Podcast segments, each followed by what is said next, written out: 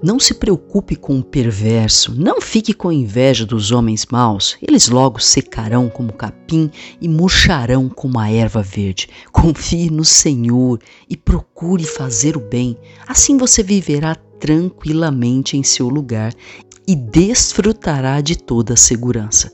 Faça do Senhor a sua alegria e Ele dará a você os desejos do seu coração. Deixe nas mãos do Senhor tudo que você for fazer.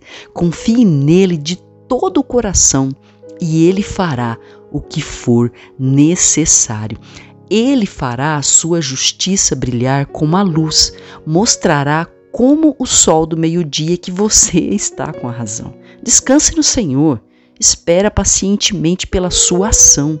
Não se incomode com o sucesso dos outros, nem com aqueles que planejam o mal.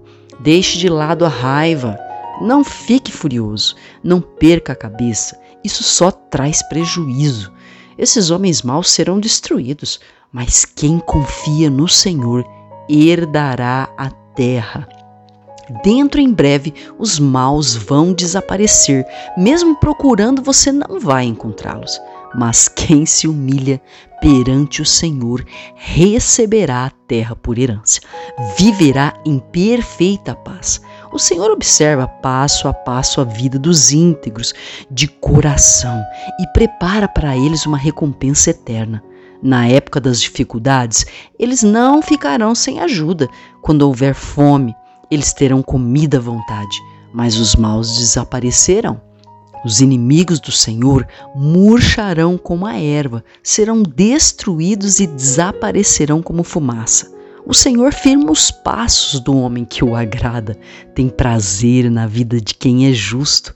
O homem bom pode tropeçar, mas não ficará caído, pois o Senhor segura sua mão e o ajuda a levantar-se. Eu já fui moço, agora sou velho, mas nunca vi o justo ser abandonado pelo Senhor, nem os seus filhos mendigar o pão. Pelo contrário, ele é sempre bondoso, empresta de boa vontade e seus filhos serão abençoados. Espere com paciência no Senhor e siga o seu caminho, e ele o exaltará e lhe dará a terra por herança. Você verá os maus serem destruídos. Eu mesmo vi um homem orgulhoso e mau crescendo em força e poder como um cedro do Líbano, mas pouco tempo depois procurei por ele e descobri que tinha desaparecido. Preste atenção no homem íntegro e no justo e verá que a coisa é bem diferente. Quem obedece o Senhor e vive em paz terá um fim abençoado.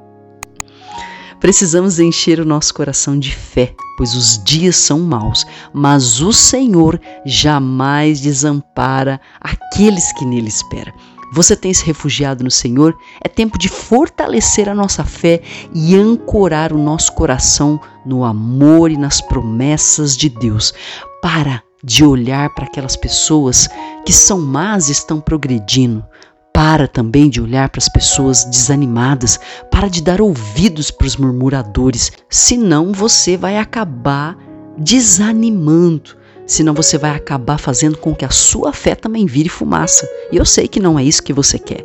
Então procure estar rodeado de pessoas que querem o seu bem, pessoas que vivem num caminho da fé, pessoas que não abrem mão dos princípios de Deus e que o tempo todo ancoram seu coração na palavra de Deus. E mais uma coisa, olha só, Jesus chamou doze discípulos, mas de perto mesmo, para sua intimidade, ele só chamou três. E no final, ele só teve um discípulo bem perto, bem chegado dele, que era o discípulo a quem o Jesus amava.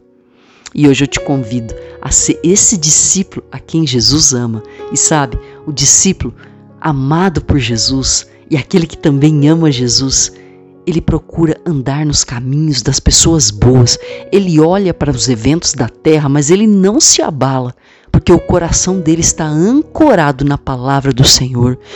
Então, ele prefere estar na companhia de pessoas que comungam dos mesmos pensamentos e sentimentos.